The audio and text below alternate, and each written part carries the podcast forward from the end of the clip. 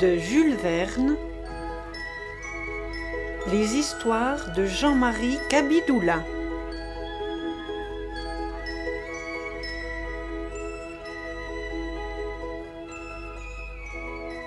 Chapitre 1 Un départ retardé. Hé, capitaine Bourcard, ce n'est donc pas aujourd'hui le départ? Non, monsieur Brunel, et je crains que nous ne puissions partir ni demain ni même dans huit jours. Voilà qui est contrariant. Et surtout inquiétant, déclara M. Bourcard en secouant la tête. Le Saint-Enoch devrait être en mer depuis la fin du mois dernier, afin d'arriver en bonne saison sur les lieux de pêche. Vous verrez qu'il se laissera distancer par les Anglais ou les Américains.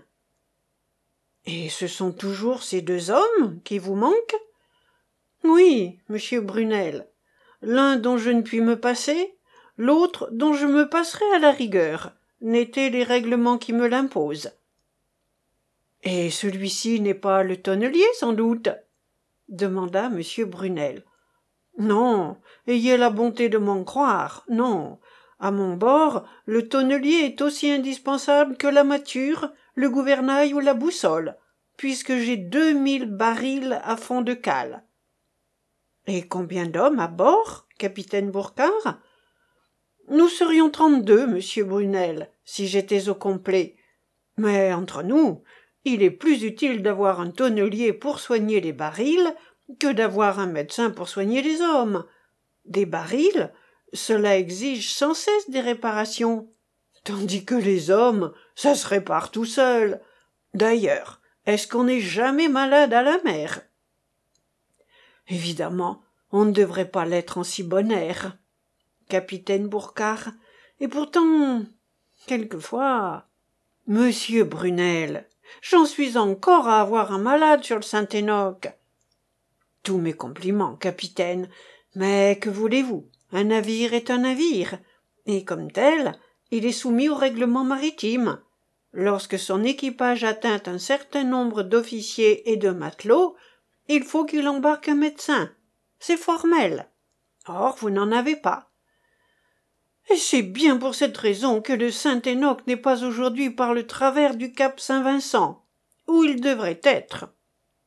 Cette conversation entre le capitaine Bourcard et M. Brunel se tenait sur la jetée du Havre, vers onze heures du matin, dans cette partie un peu relevée qui va du sémaphore au musoir. Ces deux hommes se connaissaient de longue date.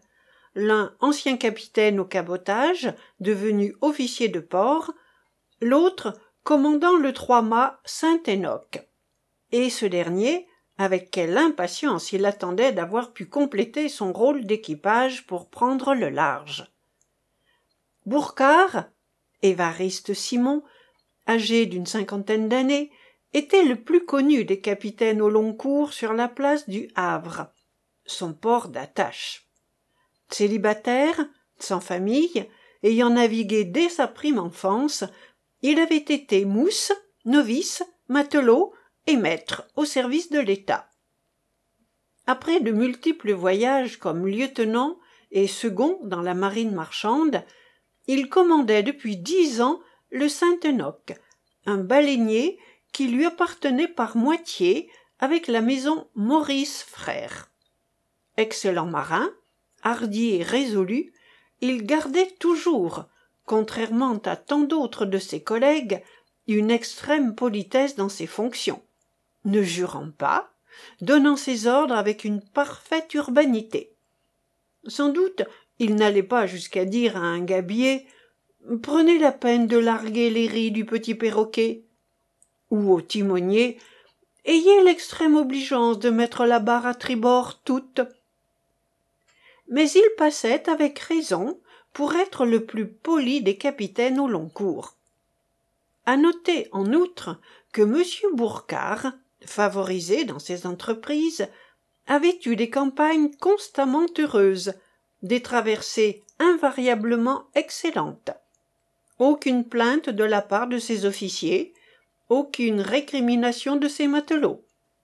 Donc, si l'équipage du Saint-Enoch, cette fois, n'était pas au complet, et si son capitaine ne trouvait pas à le compléter, il ne fallait pas voir là un indice de défiance ou de répugnance de la part du personnel maritime.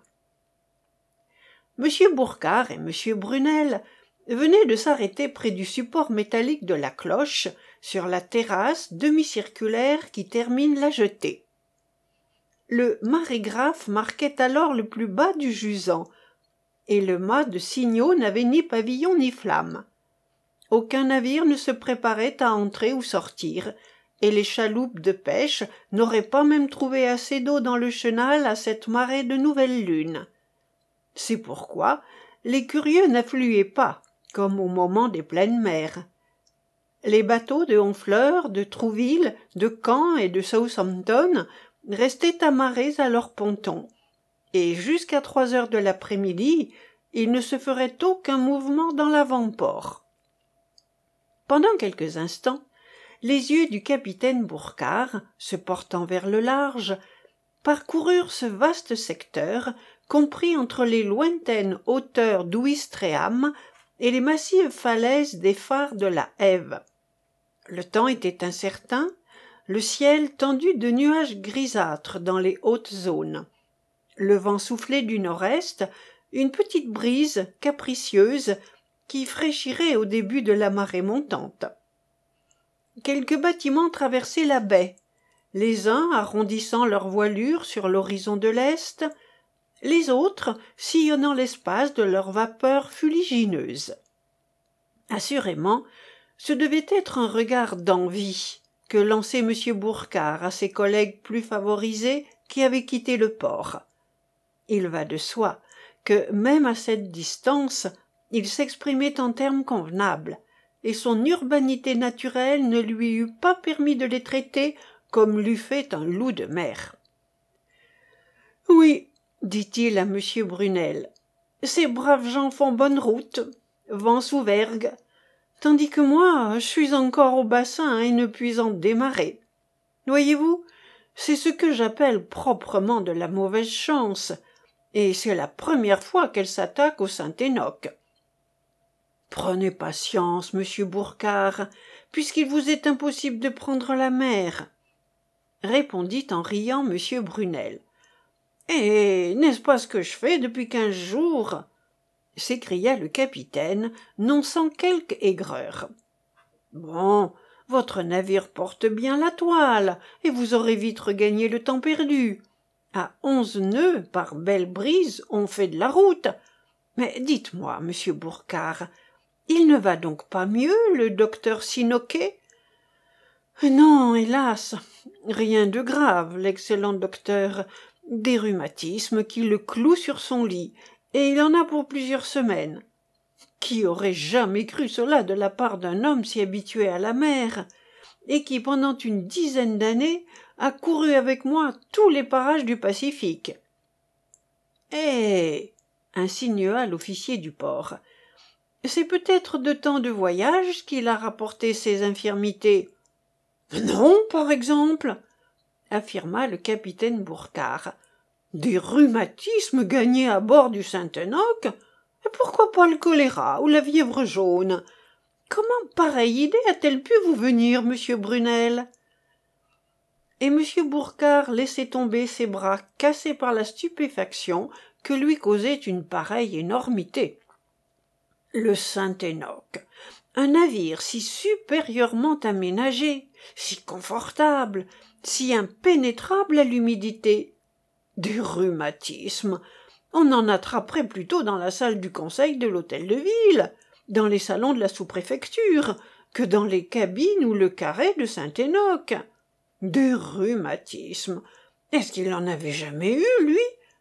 Et cependant, il ne quittait son navire ni lorsqu'il était en relâche, ni lorsqu'il l'avait amarré dans le port du Havre.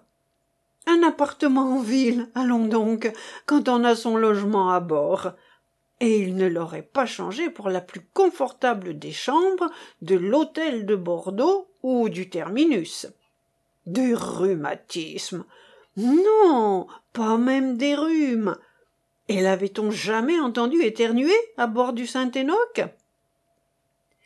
Puis, s'animant, le digne homme eût longtemps continué de plus belle si l'officier de port ne l'avait interrompu en disant c'est convenu monsieur Bourcard. Les rhumatismes du docteur Sinoquet ne viennent que des séjours qu'il a faits à terre. Mais enfin il les a. Voilà le vrai. Et il ne peut embarquer. Et le pire déclara m Bourcard, c'est que je ne lui trouve pas de remplaçant. Malgré toutes mes démarches monsieur brunel. Patience je vous le répète. Patience vous finirez bien par mettre la main sur quelque jeune médecin désireux de courir le monde avide de voyage et quoi de plus tentant que de débuter par une superbe campagne de pêche à la baleine à travers les mers du pacifique? Certes monsieur brunel je ne devrais avoir que l'embarras du choix. Pourtant il n'y a pas foule et j'en suis toujours à n'avoir personne pour manier la lancette et le bistouri ou le davier et la doloire à propos demanda l'officier de port ce ne sont point les rhumatismes qui vous privent de votre tonnelier.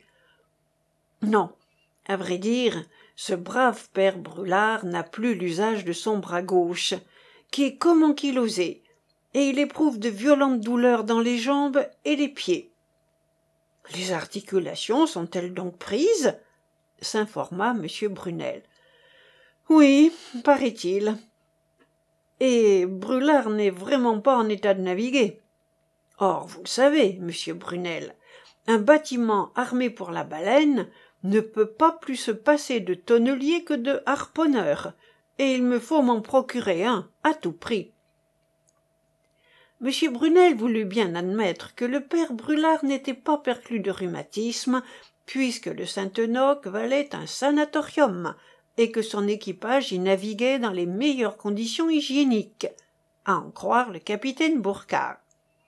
Mais il n'en était pas moins certain que le docteur Sinoquet et le tonnelier Brûlard étaient incapables de prendre part à cette campagne.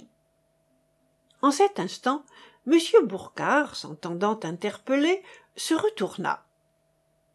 Vous, Heurtaud dit-il en serrant amicalement la main de son second enchanté de vous voir. Et cette fois est-ce un bon vent qui vous amène? Peut-être capitaine répondit m heurtaud peut-être car je viens vous prévenir qu'une personne s'est présentée à bord. Il y a une heure. Un tonnelier? Un médecin? demanda vivement le capitaine Bourcard. Je ne sais, capitaine. En tout cas, cette personne a paru contrariée de votre absence. Un homme d'âge? Non un jeune homme. Et il va bientôt revenir. Je me suis donc mis à votre recherche. Et comme je pensais vous rencontrer sur la jetée où l'on me rencontre toujours heurtaud quand je ne suis pas à bord. Je le sais. Aussi ai-je mis le cap sur le mât de signaux. Vous avez sagement fait heurtaud reprit m Bourcard. Et je ne manquerai pas au rendez-vous.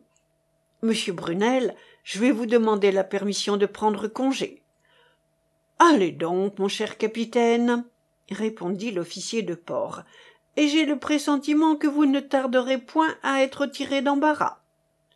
À moitié seulement monsieur brunel. Et encore faut-il que ce visiteur soit un docteur ou un tonnelier. Là-dessus l'officier de port et le capitaine Bourcard échangèrent une cordiale poignée de main puis celui-ci accompagné de son second remonta le quai traversa le pont atteignit le bassin du commerce et s'arrêta devant la passerelle qui donnait accès au saint enoch dès qu'il eut mis le pied sur le pont m Bourcard regagna sa cabine dont la porte s'ouvrait sur le carré et la fenêtre sur l'avant de la dunette. Après avoir donné ordre de le prévenir de l'arrivée du visiteur il attendit non sans quelque impatience le nez dans un journal de la localité. L'attente ne fut pas longue. Dix minutes plus tard le jeune homme annoncé se présentait à bord et était introduit dans le carré où le capitaine Bourcard vint le rejoindre. À tout prendre si le visiteur ne devait point être un tonnelier il n'était pas impossible que ce fût un médecin. Un jeune médecin âgé de vingt-six à vingt-sept ans. Les premières politesses échangées, et l'on peut être assuré que M. Bourcard ne fut pas en reste avec la personne qui l'honorait de sa visite. Le jeune homme s'exprima en ces termes. J'ai appris, d'après ce qu'on disait à la bourse, que le départ du Saint-Enoch était retardé par suite du mauvais état de santé de son médecin habituel. Ce n'est que trop vrai, monsieur. Monsieur Filiol, je suis le docteur Filiol, capitaine, et je viens vous offrir de remplacer le docteur Sinoquet à bord de votre navire. Le capitaine Bourcard apprit alors que ce jeune homme, originaire de Rouen, appartenait à une famille d'industriels de cette ville. Son désir était d'exercer sa profession dans la marine de commerce. Toutefois, avant d'entrer au service de la compagnie transatlantique, il serait heureux de prendre part à une campagne de baleiniers et de débuter par la rude navigation des mers du Pacifique. Il pouvait fournir les meilleures références, et le capitaine Bourcard n'aurait qu'à se renseigner sur son compte chez tel ou tel négociant ou armateur du Havre. M. Bourcard avait très attentivement observé le jeune docteur. De physionomie franche et sympathique. Nul doute qu'il ne fût de constitution vigoureuse, de caractère résolu. Il s'y connaissait. Ce n'était pas celui-là. Bien bâti, bien portant, qui contracterait des rhumatismes à son bord. Aussi répondit-il Monsieur, vous venez fort à propos, je ne vous le cache point. Et si, ce dont je suis certain d'avance, mes informations vous sont favorables, ce sera chose faite.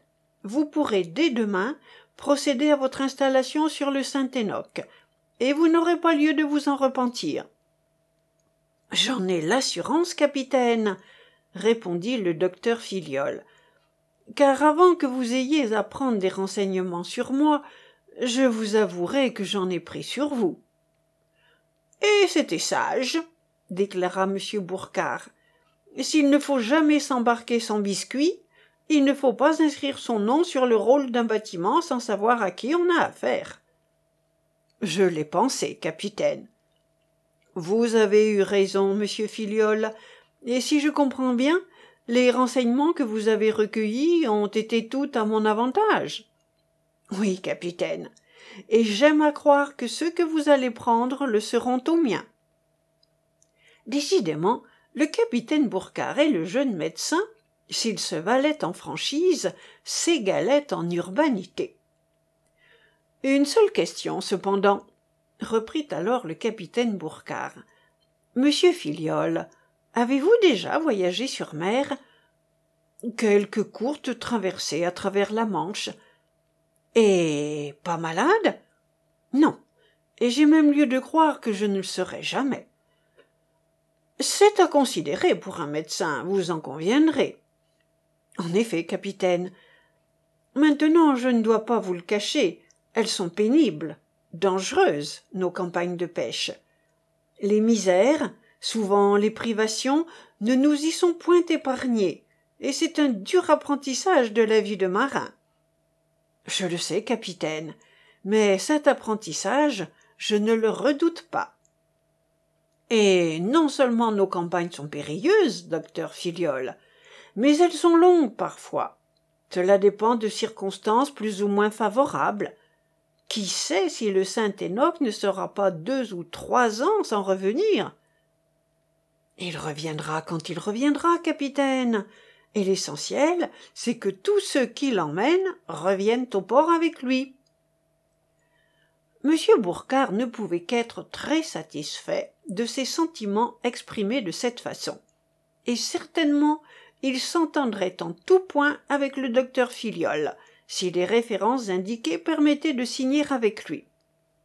Monsieur, lui dit-il, je n'aurai, je crois, qu'à me féliciter d'être entré en rapport avec vous, et dès demain, après avoir pris mes informations, j'espère que votre nom sera inscrit sur le livre de bord.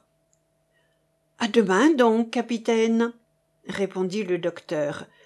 Et quant au départ, le départ pourrait s'effectuer dès demain même, à la marée du soir, si j'étais parvenu à remplacer mon tonnelier comme j'ai remplacé mon médecin.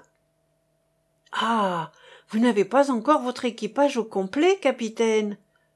Non par malheur monsieur filiol et il est impossible de compter sur ce pauvre brûlard. Il est malade? Oui si c'est être malade que d'avoir des rhumatismes qui vous paralysent bras et jambes et cependant croyez bien que ce n'est point en naviguant sur le saint enoch qu'il les a attrapés. Mais j'y pense capitaine dit le jeune médecin. Je suis à même de vous indiquer un tonnelier. Vous! Et le capitaine Bourcard allait se dépenser comme d'habitude en remerciements prématurés à l'adresse de ce providentiel docteur il semblait qu'il entendait déjà résonner les coups du maillet sur les douves des barils de sa cale.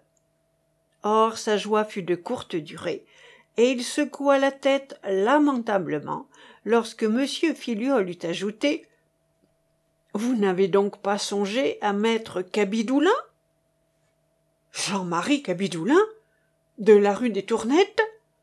s'écria m bourcard lui-même est-ce qu'il peut y avoir un autre cabidoulin au havre et même ailleurs? Jean-marie cabidoulin? répétait le capitaine Bourcard. En personne. Et comment connaissez-vous Cabidoulin? Parce que je l'ai soigné. Alors, lui aussi Malade? Mais il y a donc épidémie sur les tonneliers. Non, rassurez-vous, capitaine. Une blessure à la main, maintenant guérie, et qui ne l'empêche point de manier la doloire. C'est un homme de bonne santé, de bonne constitution, encore robuste pour son âge, à peine la cinquantaine, et qui ferait bien votre affaire. Sans doute, sans doute, répondit M. Bourcard. Mais si vous connaissez Jean-Marie Cabidoulin, je le connais aussi, et je ne pense pas qu'aucun capitaine consentirait à l'embarquer. Pourquoi? Oh. Il sait bien son métier, et il en a fait des campagnes de pêche, sa dernière remonte à cinq ou six ans déjà. M'apprendrez-vous, capitaine, pour quelle raison on ne voudrait pas de lui? Parce que c'est un prophète de malheur, monsieur Filiol. Parce qu'il est sans cesse à prédire sinistres et catastrophes. Parce que, à l'entendre, quand on entreprend un voyage sur mer, ce doit être le dernier, et on n'en reviendra pas et puis des histoires de monstres marins qu'il prétend avoir rencontrés et qu'il rencontrerait encore. Voyez-vous, monsieur Filiol, cet homme-là est capable de démoraliser tout un équipage. Est-ce sérieux, capitaine? Très sérieux. Voyons, à défaut d'autres, et puisque vous avez besoin d'un tonnelier. Oui, je sais bien, à défaut d'autres, et pourtant, celui-là, jamais je n'y aurais songé. Enfin, faute de pouvoir mettre le cap au nord, on le met au sud. Et si maître Cabidoulin voulait, mais il ne voudra pas. On peut toujours essayer. Non, c'est inutile. Et puis, Cabidoulin. Cabidoulin. répétait M. Bourca. Si nous allions le voir, proposa M. Filiol le capitaine Bourcard, très hésitant, très perplexe, croisa et décroisa ses bras, se consulta, pesa le pour et le contre, secoua la tête comme s'il fût au moment de s'engager dans une mauvaise affaire. Puis, le désir de mettre au plus tôt en mer l'emportant sur toute considération, Allons, répondit-il. Un instant après, tous deux avaient quitté le bassin du commerce et se dirigeait vers la demeure du tonnelier. Jean-Marie Cabidoulin était chez lui, dans sa chambre du rez-de-chaussée, au fond d'une cour. Un homme vigoureux, âgé de cinquante-deux ans, vêtu de son pantalon de velours à côtes et de son gilet à bras, coiffé de sa casquette de loutre et ceint du grand tablier brunâtre. L'ouvrage ne donnait pas fort, et s'il n'avait pas eu quelques économies, il n'aurait pu faire chaque soir sa partie de manille au petit café d'en face avec un vieux retraité de la marine ancien gardien des phares de la Hève Jean-Marie Cabidoulin était d'ailleurs au courant de tout ce qui se passait au Havre, entrées et sorties des navires à voile ou à vapeur, arrivées et départs des transatlantiques, tournées de pilotage, nouvelles de mer, enfin de tout ce qui éclosait de potins sur la jetée pendant les marées de jour. Maître Cabidoulin connaissait donc et de longue date le capitaine Bourcard. Aussi, dès qu'il l'aperçut au seuil de sa boutique, hé s'écria-t-il, toujours amarré au quai, le Saint-Enoch Toujours bloqué dans le bassin du commerce, comme s'il était retenu par les glaces Toujours, maître Cabidoulin, répondit le capitaine Bourcard. Et pas de médecin? Présent, le médecin. Tiens, c'est vous, monsieur Filiol. Moi-même. Et si j'ai accompagné monsieur Bourcard, c'était pour vous demander d'embarquer avec nous. Embarquer s'écria le tonnelier en brandissant son maillet. Oui, Jean-Marie Cabidoulin, dit le capitaine Bourcard. Est-ce que ce n'est pas tentant? Un dernier voyage sur un bon navire en compagnie de braves gens? Par exemple, monsieur Bourcard, si je m'attendais à une pareille proposition. Vous le savez bien, je suis à la retraite. Je ne navigue plus qu'à travers les rues du Havre, où il n'y a ni abordage, ni coup de mer à craindre. Et vous voulez Voyons, maître Cabidoulin, réfléchissez. Vous n'êtes pas d'un âge à moisir sur votre bouée, à rester affourché comme un vieux ponton au fond d'un port. Levez l'ancre, Jean-Marie, levez l'ancre, ajouta en riant M. Filiol pour se mettre à l'unisson de M. Bourcard. Maître Cabidoulin avait pris un air de profonde gravité, probablement son air de mauvais prophète, et d'une voix sourde il dit écoutez-moi bien capitaine. Et vous aussi docteur Filiol une idée que j'ai toujours eue qui ne me sortira jamais de la tête et laquelle? demanda le capitaine c'est que à force de naviguer on finit nécessairement par faire naufrage tôt ou tard certes le saint enoch a un bon capitaine il a un bon équipage je vois qu'il aura un bon médecin mais j'ai la conviction que si je m'embarquais il m'arriverait ce qui ne m'est pas encore arrivé par exemple s'écria le capitaine Bourcard. c'est comme je vous le dis affirma maître cabidoulin aussi me suis-je promis de terminer tranquillement ma vie en terre ferme. Pure imagination cela déclara le docteur Filiol. Et tous les navires ne sont pas destinés à périr corps et biens non sans doute répondit le tonnelier. Mais que voulez-vous? C'est un pressentiment. Si je reprenais la mer je ne reviendrais pas allons donc jean-marie cabidoulin répliqua le capitaine Bourcard. Ce n'est pas sérieux. Très sérieux. Et puis, entre nous, je n'ai plus de curiosité à satisfaire. Est-ce que je n'ai pas tout vu du temps que je naviguais?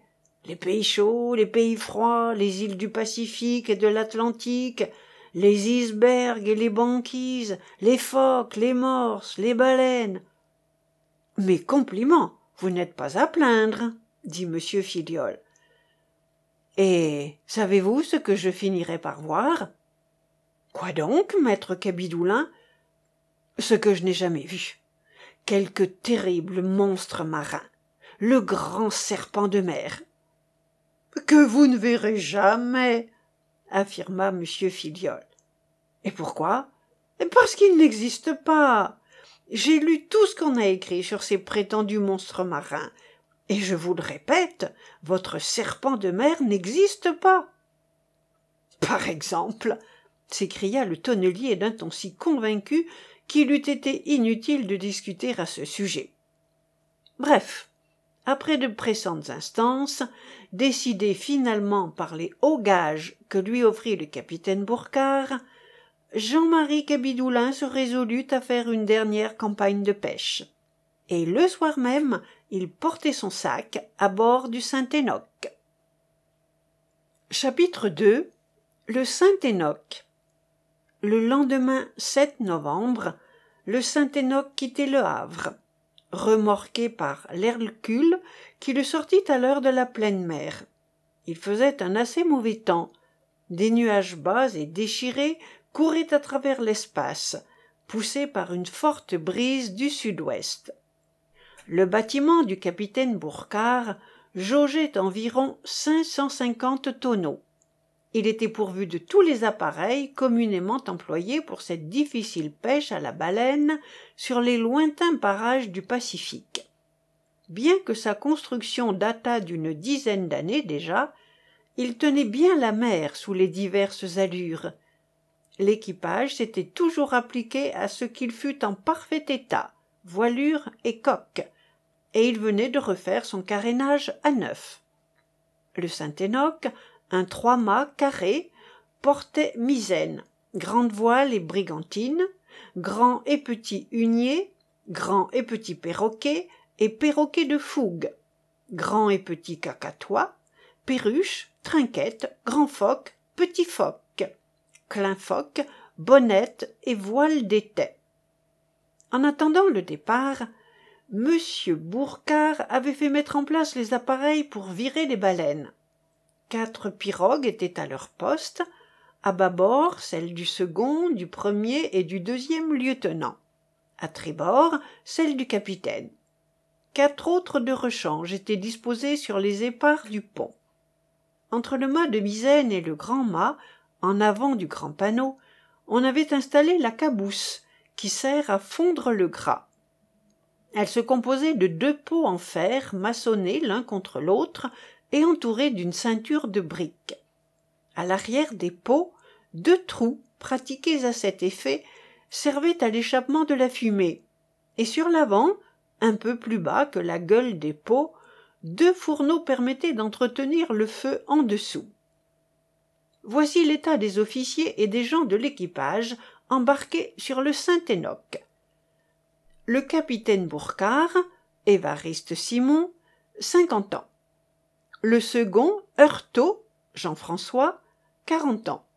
Le premier lieutenant, Coquebert, Yves, trente-deux ans. Le deuxième lieutenant, Alotte, Romain, vingt-sept ans. Le maître d'équipage, Olive, Mathurin, quarante-cinq ans. Le harponneur, Thiebaud, Louis, trente-sept ans. Le harponneur Kardec, Pierre, trente-deux ans. Le harponneur Duru, Jean, trente-deux ans. Le harponneur Ducret, Alain, trente et un ans. Le docteur Filiol, vingt-sept ans. Le tonnelier Cabidoulin, Jean-Marie, cinquante-deux ans. Le forgeron Thomas, Gilles, quarante-cinq ans le charpentier Feru, Marcel, trente-six ans. Huit matelots, onze novices, un maître d'hôtel, un cuisinier. Au total, trente-quatre hommes, personnel ordinaire d'un baleinier du tonnage du Saint-Enoch. L'équipage se composait par moitié à peu près de matelots normands et de matelots bretons. Seul le charpentier Feru était originaire de Paris, faubourg de Belleville, ayant fait le métier de machiniste dans divers théâtres de la capitale. Les officiers avaient déjà été en cours de navigation à bord du Saint-Enoch et ne méritaient que des éloges. Ils possédaient toutes les qualités qu'exige le métier. L'année précédente, ils parcouraient les parages nord et sud du Pacifique. Voyage heureux s'il en fut, puisqu'il ne s'était produit aucun incident grave pendant une campagne qui n'avait pas duré moins de quarante-quatre mois. Voyage fructueux aussi, puisque le navire avait rapporté deux mille barils d'huile qui furent vendus à un prix avantageux. Le second, Heurtaud, se montrait très entendu à tout ce qui concernait le détail du bord après avoir servi en qualité d'enseigne auxiliaire dans la marine de l'État, embarqué au commerce, il naviguait en attendant un commandement. Il passait avec raison pour un bon marin, très sévère en matière de discipline.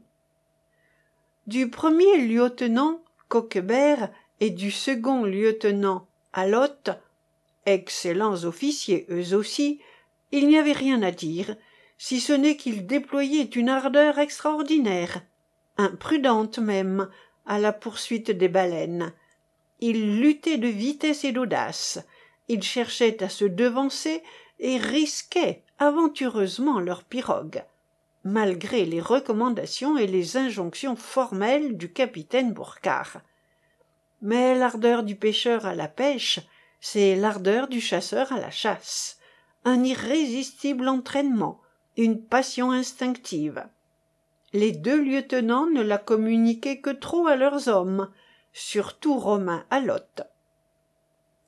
Quelques mots sur le maître d'équipage, Mathurin Olive. Ce petit homme, sec et nerveux, très dur à la fatigue, très à son affaire, bons yeux et bonnes oreilles, possédait les qualités particulières qui distinguent le capitaine d'armes dans la marine de guerre. C'était, assurément, de tous les gens du bord, celui qui s'intéressait le moins à l'amarrage des baleines. Qu'un bâtiment fût armé spécialement pour ce genre de pêche, ou pour le transport d'une cargaison quelconque d'un port à un autre, c'était avant tout un navire, et maître Olive ne prenait goût qu'aux choses de la navigation. Le capitaine Bourcard lui accordait une grande confiance, et il la justifiait. Quant aux huit matelots, la plupart avaient fait la dernière campagne du Saint-Enoch et constituaient un équipage très sûr et très exercé. Parmi les onze novices, on en comptait six qui débutaient dans ce rude apprentissage de la grande pêche. Ces garçons, de quatorze à dix-huit ans, ayant déjà la pratique de la marine de commerce, seraient employés, conjointement avec les matelots, à l'armement des pirogues. Restaient le forgeron Thomas, le tonnelier Cabidoulin, le charpentier Feru, le cuisinier, le maître d'hôtel, qui tous, sauf le tonnelier, faisaient partie du personnel depuis trois ans et étaient au courant du service. Il convient d'ajouter que maître Olive et maître Cabidoulin se connaissaient de longue date, ayant navigué ensemble.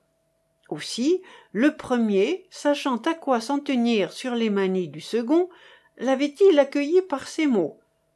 Eh vieux, te voilà donc Me voilà, dit l'autre. Tu veux en tâter encore Comme tu vois.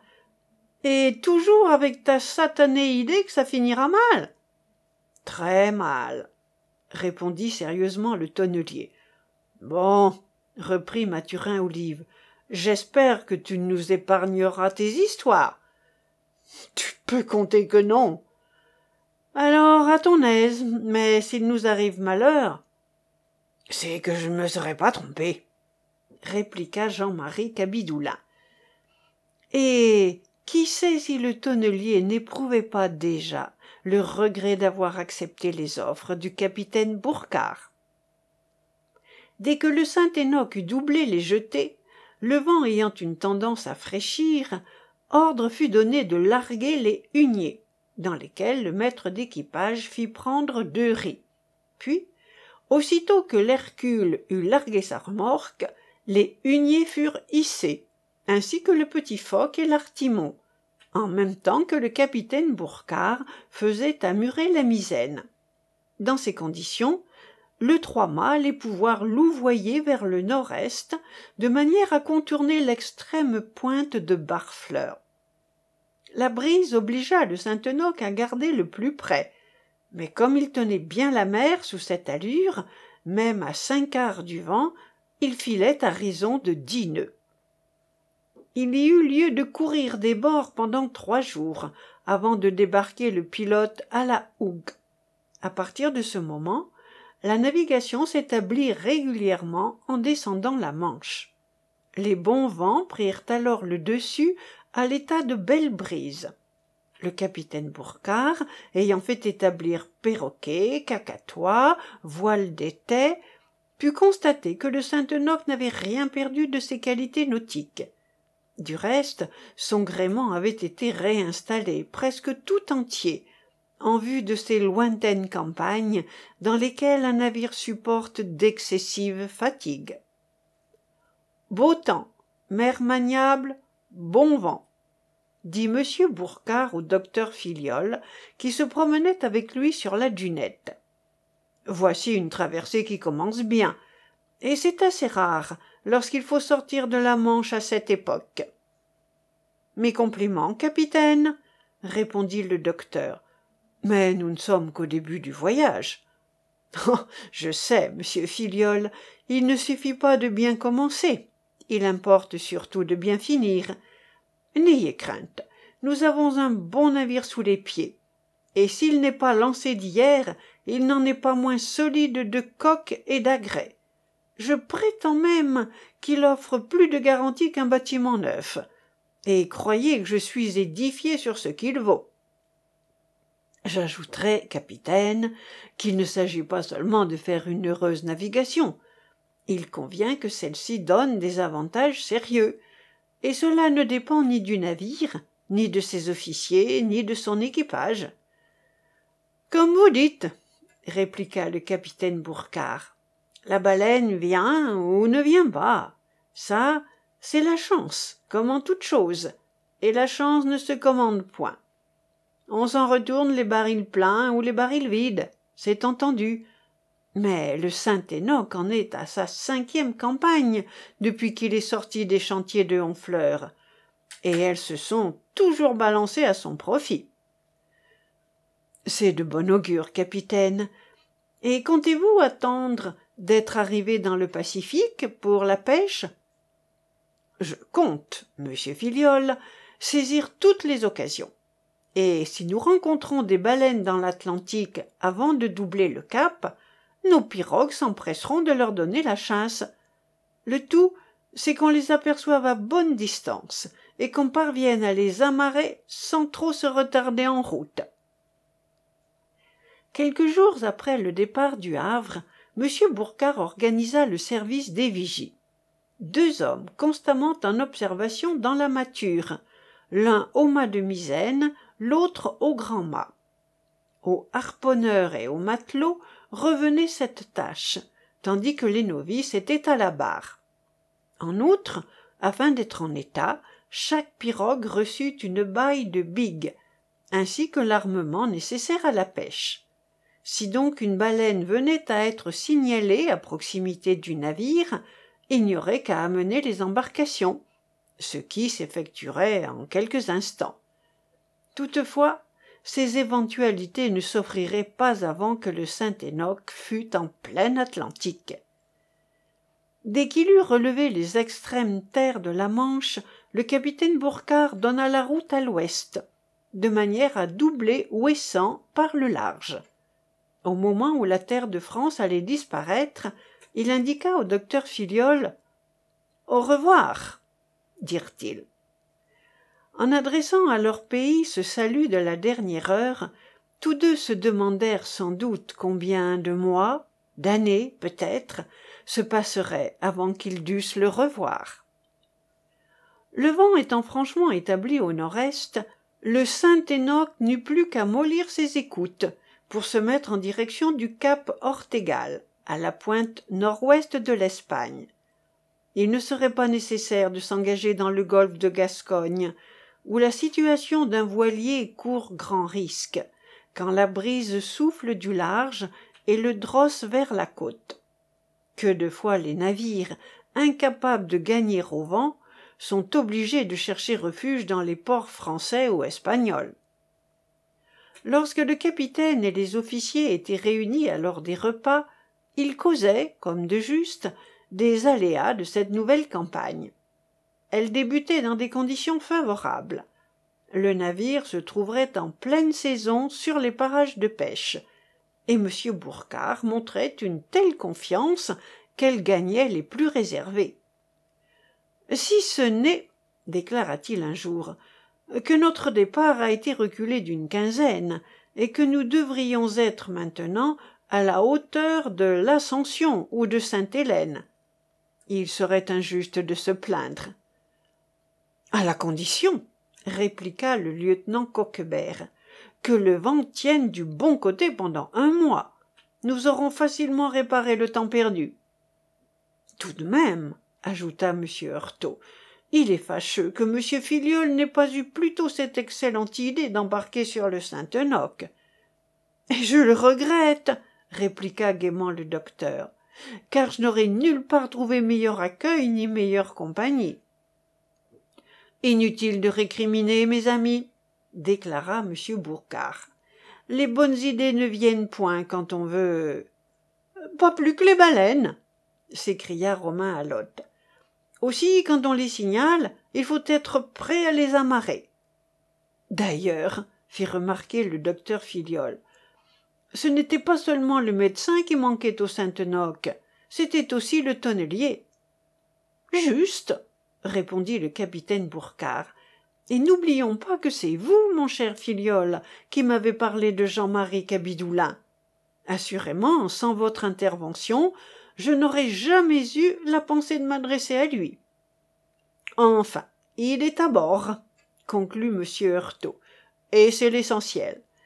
Mais capitaine, tel que je le connais, je n'aurais jamais cru qu'il aurait consenti à quitter sa boutique et ses tonnes. À plusieurs reprises, et malgré les avantages qu'on lui offrait, il avait refusé de reprendre la mer, et il faut que vous ayez été assez persuasif. Eh bien, reprit le capitaine Bourcard, je n'ai pas eu à subir trop de résistance. À l'entendre, il était fatigué de la navigation. Il avait eu l'heureuse chance de s'en tirer jusqu'ici. Pourquoi tenter le sort? On finit toujours par y rester. Il faut savoir se déhaler à temps. Bref, vous connaissez les litanies du brave homme. Et puis, cette prétention qu'il avait vu tout ce que l'on peut voir au cours d'une campagne de pêche. On n'a jamais tout vu, déclara le lieutenant Alotte. Et pour mon compte, je m'attends sans cesse à quelque chose d'imprévu, d'extraordinaire. Ce qui serait extraordinaire, je dirais même absolument invraisemblable, mes amis, affirma M. Bourcard ce serait que la fortune abandonnât le Saint-Enoch. Ce serait que cette campagne ne valût pas celles qui l'ont précédée et dont nous avons tiré grand bénéfice. Ce serait qu'il nous tombât quelque mauvais coup de chien. Ce serait que notre navire ne rapportât pas son plein chargement de fanons et d'huile. Oh, je suis bien tranquille à ce sujet. Le passé garantit l'avenir. Et lorsque le Saint-Enoch rentrera au bassin du commerce, il aura ses deux mille barils remplis jusqu'à la bonde. Et, ma foi, s'il l'eût entendu parler avec cette imperturbable confiance, Jean-Marie Cabidoulin lui-même se fût peut-être dit que, pour cette campagne tout au moins, on ne courait aucun risque, tant il était chanceux le navire du capitaine Bourcard. Après avoir relevé dans le sud-est les hauteurs du cap Ortegal, le Saint-Enoch, favorisé par les conditions atmosphériques, se dirigea sur Madère, de façon à passer entre les Açores et les Canaries.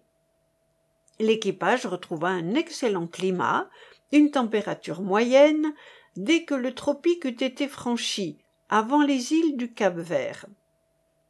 Ce qui ne laissait pas d'étonner quelque peu le capitaine, ses officiers et ses matelots, c'est que jusqu'alors aucune baleine n'avait pu être poursuivie. Si deux ou trois furent aperçues, elles soufflaient à une telle distance qu'on ne pouvait songer à amener les pirogues. Il y aurait eu temps, fatigue, dépensées en pure perte. Et à tout prendre, mieux valait rallier les lieux de pêche le plus vite possible soit sur les mers très exploitées à cette époque de la Nouvelle-Zélande, soit sur celles du Pacifique septentrional. Il importait donc de ne point s'attarder en route. Lorsque les bâtiments ont à se rendre des ports de l'Europe à l'océan Pacifique, ils peuvent le faire, traversée presque égale, soit en doublant le cap de Bonne-Espérance à l'extrémité de l'Afrique, soit en doublant le cap Horn à l'extrémité de l'Amérique. et il en sera ainsi tant que le canal de Panama n'aura pas été ouvert. Mais en ce qui concerne la voie du Cap Horn, il y a nécessité de descendre jusqu'au cinquante-cinquième parallèle de l'hémisphère méridional, où règnent les plus mauvais temps.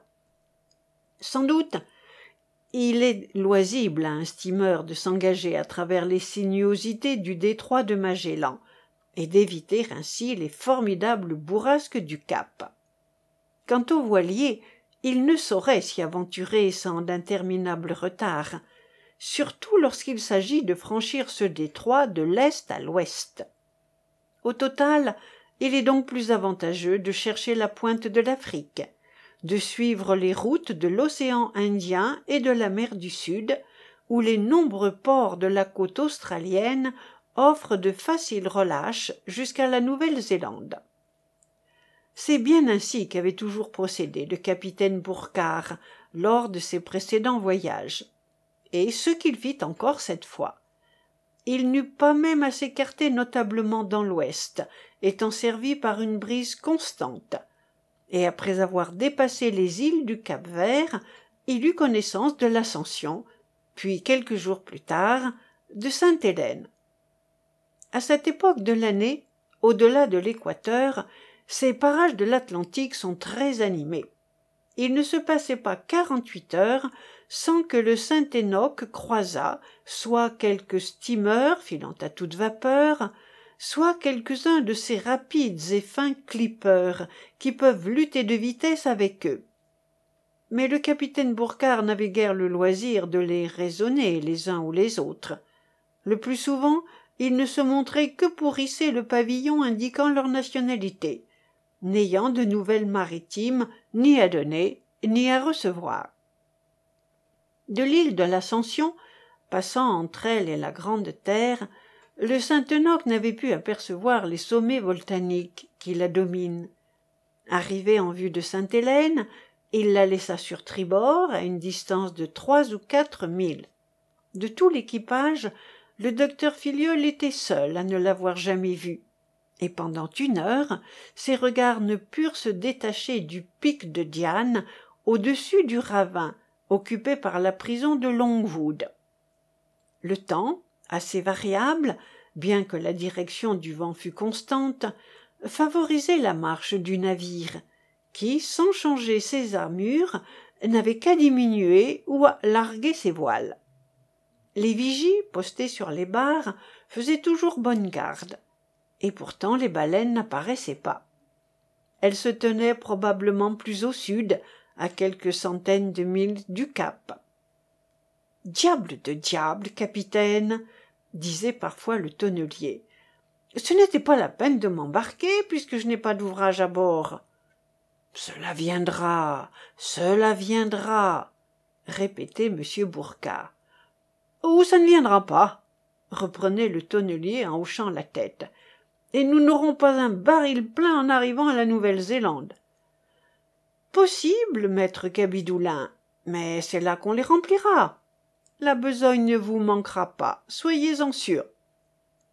J'ai vu un temps, capitaine, où les souffleurs abondaient dans cette partie de l'Atlantique.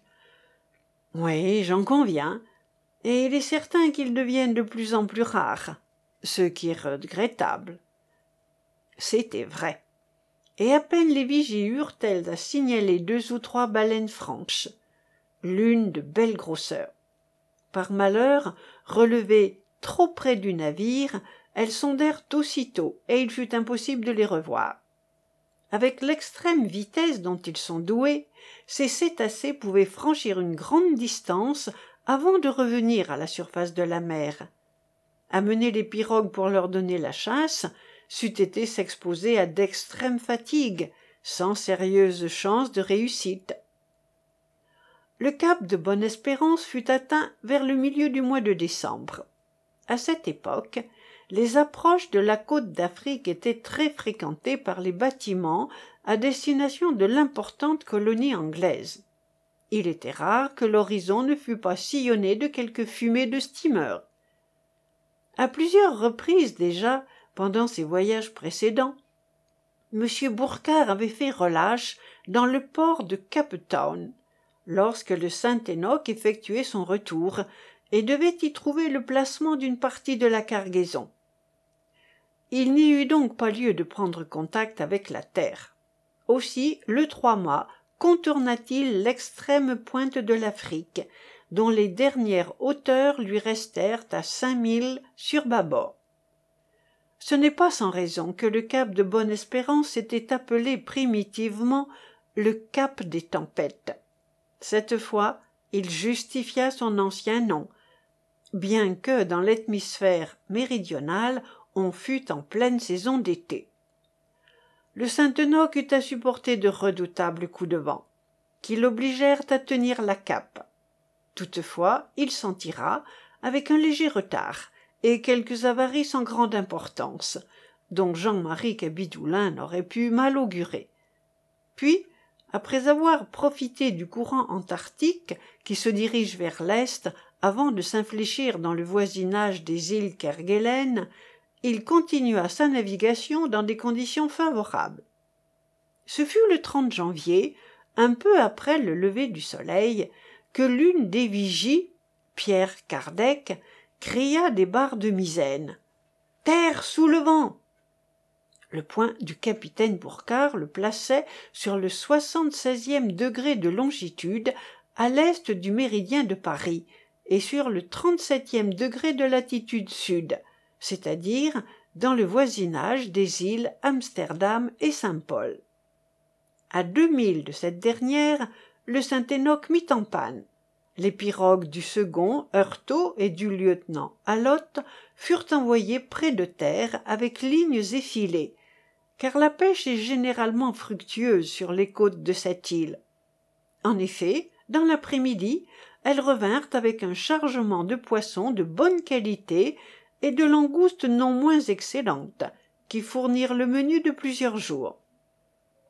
À partir de Saint-Paul, après avoir obliqué vers le quarantième parallèle, enlevé par une brise qui lui assurait de soixante-dix à quatre-vingts lieues par vingt-quatre heures, le Saint-Enoch, dans la matinée du 15 janvier, eut connaissance des Snarrs, à la pointe sud de la Nouvelle-Zélande.